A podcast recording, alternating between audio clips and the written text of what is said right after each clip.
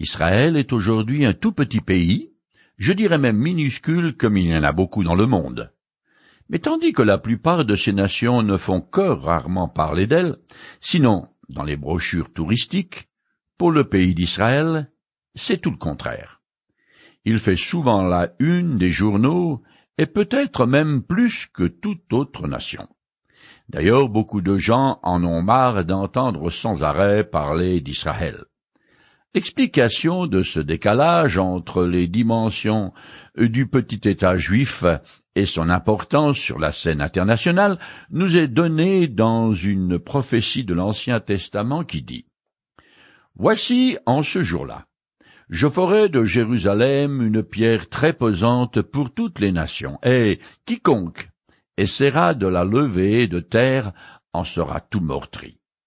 Tous les peuples du monde uniront leur effort pour la combattre. Zacharie, chapitre 12, verset 3. Cette prédiction ne s'est pas encore réalisée dans sa totalité. Mais on en prend le chemin. Dans l'épître de Paul aux Romains, l'apôtre parle beaucoup de la place d'Israël non seulement dans le plan de Dieu, mais aussi dans l'histoire de l'humanité. Parce qu'Israël, en tant que nation, a rejeté son Messie en la personne de Jésus-Christ. L'Éternel l'a mis temporairement à l'écart sur la touche. C'est ce qui correspond à l'époque où nous vivons aujourd'hui en ce début du XXIe siècle, et qui en termes eschatologiques s'appelle le temps de la grâce ou le temps de l'Église. En tant qu'institution, l'Église fut créée par Jésus-Christ lui-même. Je rappelle comment. Alors que l'apôtre Pierre vient tout juste de dire à Jésus, Tu es le Messie, le Fils du Dieu vivant. Dans Matthieu chapitre 16, verset 16. Le Seigneur lui répond, Et moi, je te déclare, tu es Pierre, Pétros en grec, et qui veut dire caillou, donc tu es Pétros, et sur ce roc, Pétra en grec, j'édifierai mon église, contre laquelle les portes de l'enfer ne pourront rien. Matthieu chapitre 16 verset 18. Soit dit en passant que malgré le jeu de mots, le roc n'est certainement pas l'apôtre Pierre, qui est plutôt du genre euh, pleutre, mais bien plutôt l'affirmation retentissante qu'il venait de faire, sinon tu es le Messie, le Fils du Dieu vivant. Ce que confirme la suite du texte, puisque, tout de suite après cette déclaration fracassante, le Seigneur interdit à ses disciples de dire à qui que ce soit qu'il était le Messie. Matthieu chapitre 16 verset 20.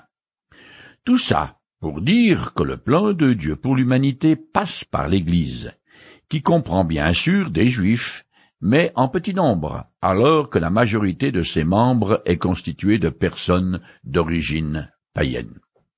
Je continue maintenant à lire le chapitre 11 de l'épître de Paul aux Romains, où l'apôtre s'adresse aux non-juifs. Si l'on se place du point de vue de l'Évangile, les Israélites sont devenus ennemis de Dieu pour que vous en bénéficiez. Mais du point de vue du libre choix de Dieu, ils restent ses bien-aimés à cause de leurs ancêtres. Car les dons de grâce et l'appel de Dieu sont irrévocables. Romains chapitre 11, les versets 28 et 29. Paul résume ici les relations de l'Éternel avec Israël, avec les païens selon deux lignes de pensée qui se posent. Premièrement, voulant avoir sur cette terre un peuple de rachetés de toute nation, de toute langue, Dieu a temporairement suspendu son alliance avec Israël, devenu infidèle, pour appeler à lui un nouveau peuple composé en majorité de non-juifs afin d'annoncer la bonne nouvelle de Jésus-Christ au monde païen.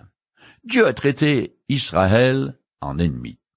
Mais deuxièmement, en ce qui concerne l'appel souverain d'Abraham par l'Éternel et son alliance avec lui et les patriarches, Israël est toujours aimé de Dieu qui accomplira en temps voulu toutes les promesses qu'il a faites au peuple qu'il a choisi. La rébellion des Juifs et leur rejet du Messie ne changent rien au plan divin. Voilà donc une nouvelle preuve que l'endurcissement et la mise à l'écart d'Israël ne sont pas définitifs. Dans le dessein d'élection de Dieu, les dons de la grâce, ainsi que son appel, sont irrévocables. Quand l'Éternel s'engage par un serment inconditionnel, comme il l'a fait envers Abraham, ses promesses sont inscrites dans l'univers avec de l'encre indélébile. Elles deviennent des décrets irréversibles que rien ni personne ne peut changer, quoi qu'il arrive ici-bas sur la terre et là-haut dans le ciel. Je continue le texte.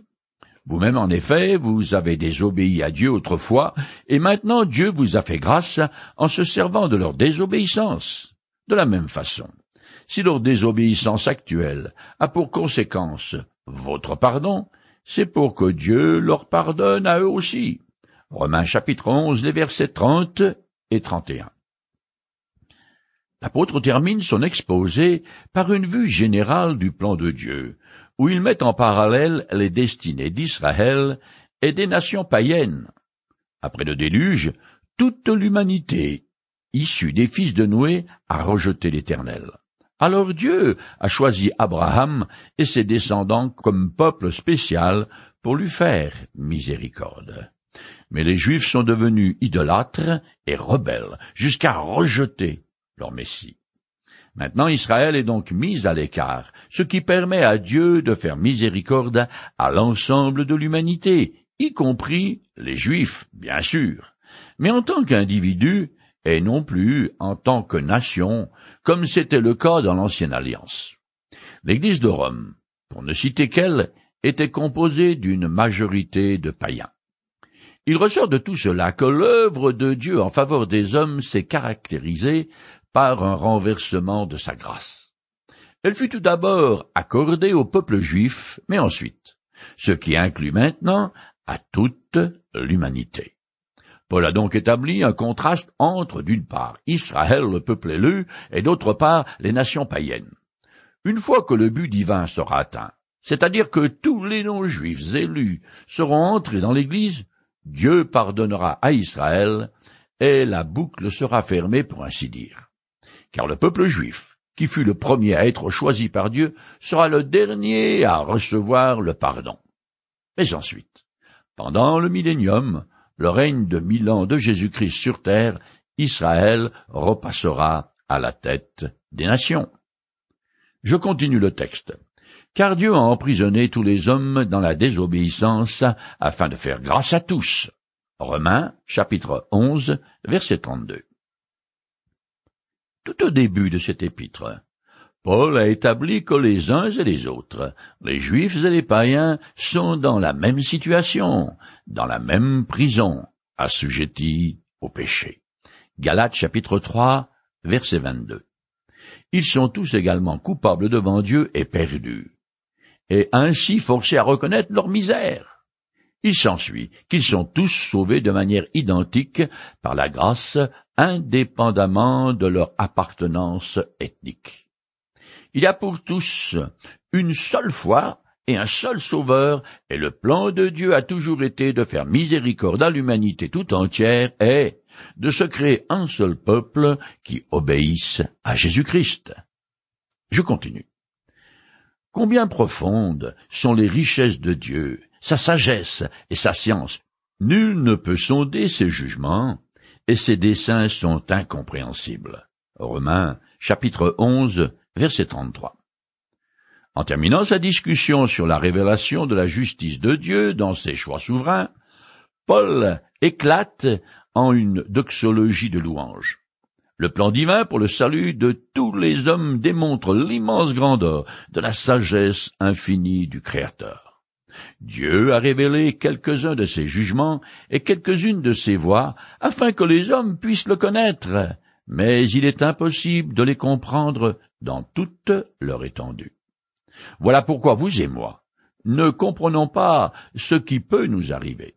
En effet, je peux être frappé par une tragédie que, humainement parlant, je n'ai pas méritée et qui semble être un coup du mauvais sort, un manque de chance.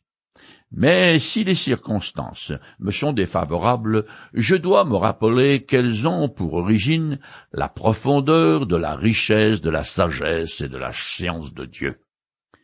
J'avoue que c'est facile à dire, mais pas à vivre, parce que nous sommes des êtres rationnels qui avons besoin de comprendre.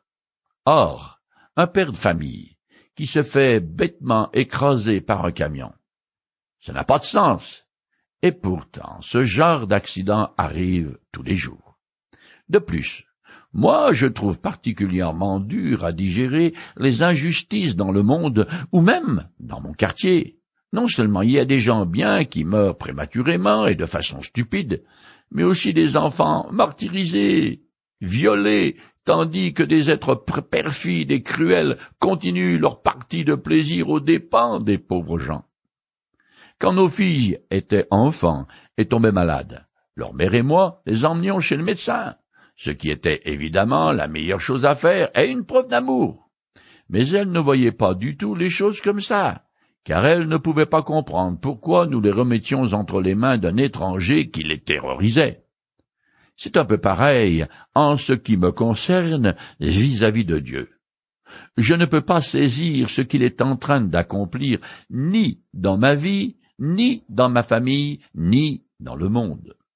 En parlant au nom de l'Éternel, le prophète Ésaïe a exprimé cet abîme qui existe entre le Créateur et la créature.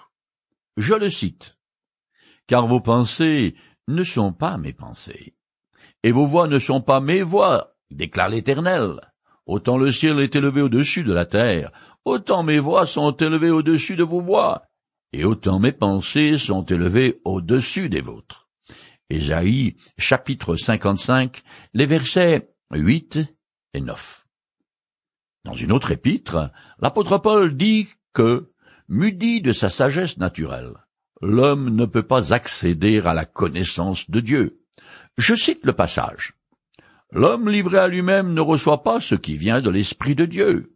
À ses yeux, c'est pure folie, et il est incapable de le comprendre, car seul l'Esprit de Dieu permet d'en juger. 1 Corinthiens, chapitre 2 et verset 14. Quand Paul dit Ces dessins sont incompréhensibles, il emploie un mot grec qui signifie littéralement on ne peut en suivre les traces. Euh, ce terme n'apparaît qu'une autre fois et dans une autre lettre de l'apôtre où il est alors traduit par insondable. Je lis le passage. Oui, c'est à moi, le plus petit de tous ceux qui lui appartiennent, que Dieu a fait cette grâce d'annoncer aux non-juifs les richesses insondables du Christ. Éphésiens, chapitre 3, verset 8. Les desseins de Dieu le Père, tout comme les richesses de Dieu le Fils, nous sont tout à fait incompréhensibles. Je continue le texte.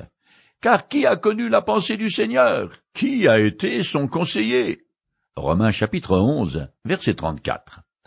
Paul cite un petit extrait du passage de l'Ancien Testament que je lis en entier.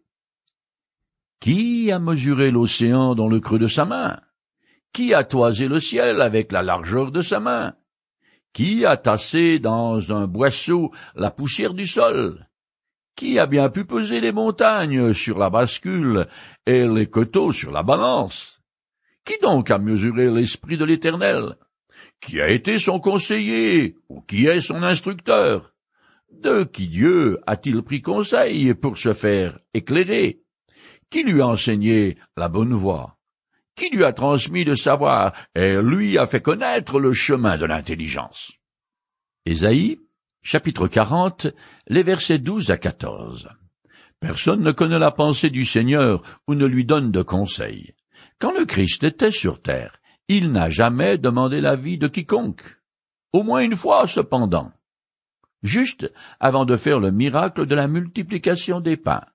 Jésus posa une question à l'apôtre Philippe, mais en réalité, il ne cherchait pas à obtenir de renseignements.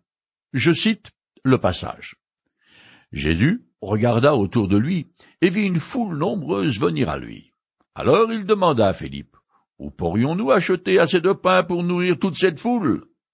Il ne lui posait cette question que pour voir ce qu'il allait répondre, car, En réalité, il savait bien ce qu'il allait faire. Jean chapitre 6, les versets 5 et 6.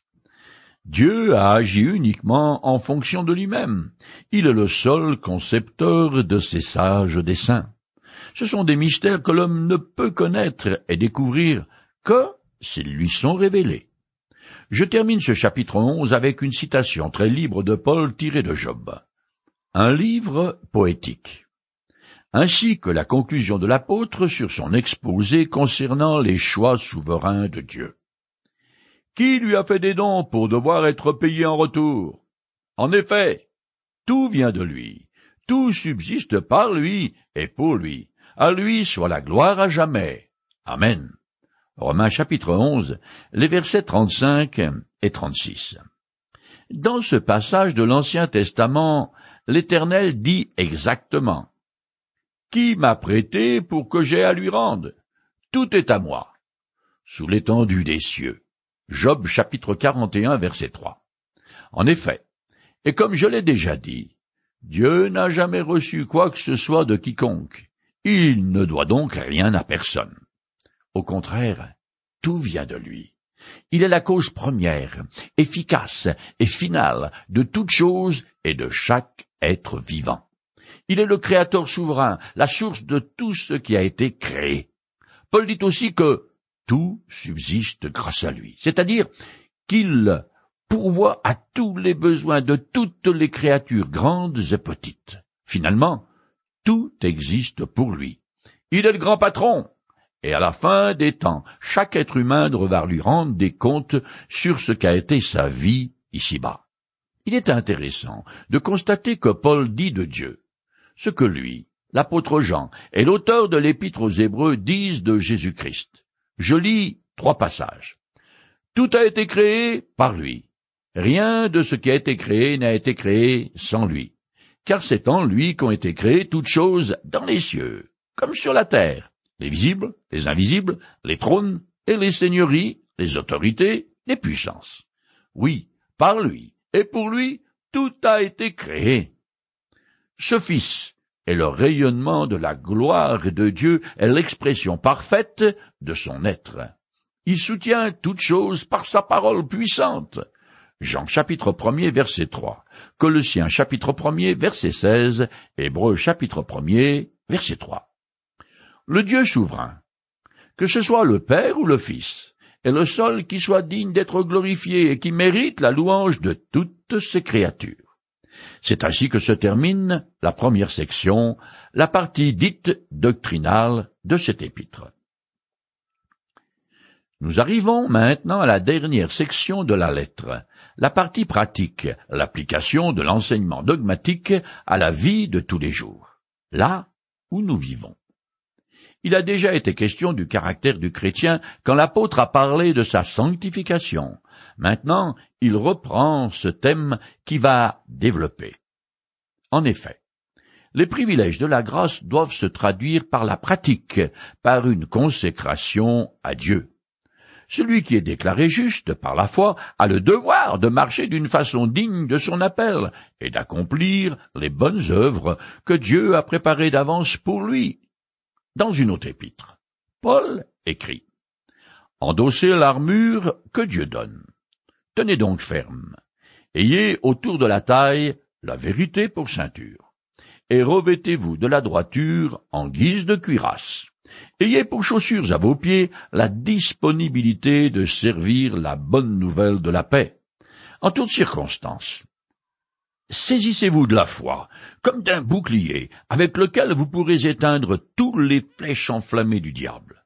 Prenez le salut pour casque et l'épée de l'esprit, c'est-à-dire la parole de Dieu. Éphésiens chapitre 6, les versets 13 à 17. La vie chrétienne est un combat. Nous avons déjà vu ce qui correspondait en gros au bouclier de la foi et au casque du salut. À partir d'ici, l'apôtre met surtout l'accent sur le comportement du croyant, sur ses obligations en tant que citoyen du ciel. Il faut qu'il tienne ferme dans la bataille et court avec zèle dans le stade de la vie. Sa conduite sainte doit être marquée par la vérité, la droiture et la disponibilité comme le souligne le passage que je viens de lire. Cette marche, en nouveauté de vie, comme l'apôtre Paul l'a appelé précédemment, dans Romains 6, verset 4, doit se traduire de façon concrète à l'égard de tout mon entourage, que ce soit dans mon Église, dans ma famille, avec mes collègues de travail ou de jeu, ou vis-à-vis des autorités politiques qui me gouvernent. Pourtant, Paul n'énonce pas des règles à suivre comme les dix commandements. Si Dieu m'a sorti de la logique étouffante d'une loi à obéir, que ce soit celle de Moïse ou une autre, ce n'est pas pour me mettre sous un nouveau système qui, de toute façon, sera un joug que je serai incapable de porter. C'est vrai qu'il existe bien des gens qui se disent chrétiens séparés. Ils fonctionnent selon deux listes. Une qui dit tout ce qu'ils ne doivent pas faire, et qui est particulièrement longue, et une autre qui, au contraire, leur dicte la conduite juste et appropriée en toutes circonstances. C'est un peu comme une conjugaison à tous les temps et à toutes les modes. Ces personnes légalistes se croient plus sanctifiées que les autres, ce qui encourage les cancans et la critique vis-à-vis des autres croyants moins séparés qu'eux. L'apôtre Paul va nous donner une série de grands principes qui est un peu comme une carte routière avec des points de repère et plusieurs itinéraires possibles, mais où les voies sans issue sont clairement indiquées. Pour les détails, c'est à chacun de se laisser diriger par le Saint-Esprit. L'apôtre Paul vient de dire Combien profondes sont les richesses de Dieu, sa sagesse et sa science. En effet, tout vient de lui, tout subsiste par lui et pour lui. À lui soit la gloire à jamais. Amen. Romains chapitre 11, les versets 33 et 36. Il est sur le sommet, et soudainement, redescend sur terre pour l'exhortation et la section pratique du livre. Mais avant de présenter à ses lecteurs certains devoirs particuliers qui concernent leur conduite dans l'Église et dans leur entourage, l'apôtre leur adresse une exhortation générale à se consacrer à Dieu et qui s'applique à toute la vie du chrétien. Je commence maintenant à lire le chapitre 12. Je vous invite donc, Frères, à cause de cette immense bonté de Dieu, à lui offrir vos corps comme un sacrifice vivant, saint, et qui plaise à Dieu. Ce sera là, de votre part, un culte raisonnable.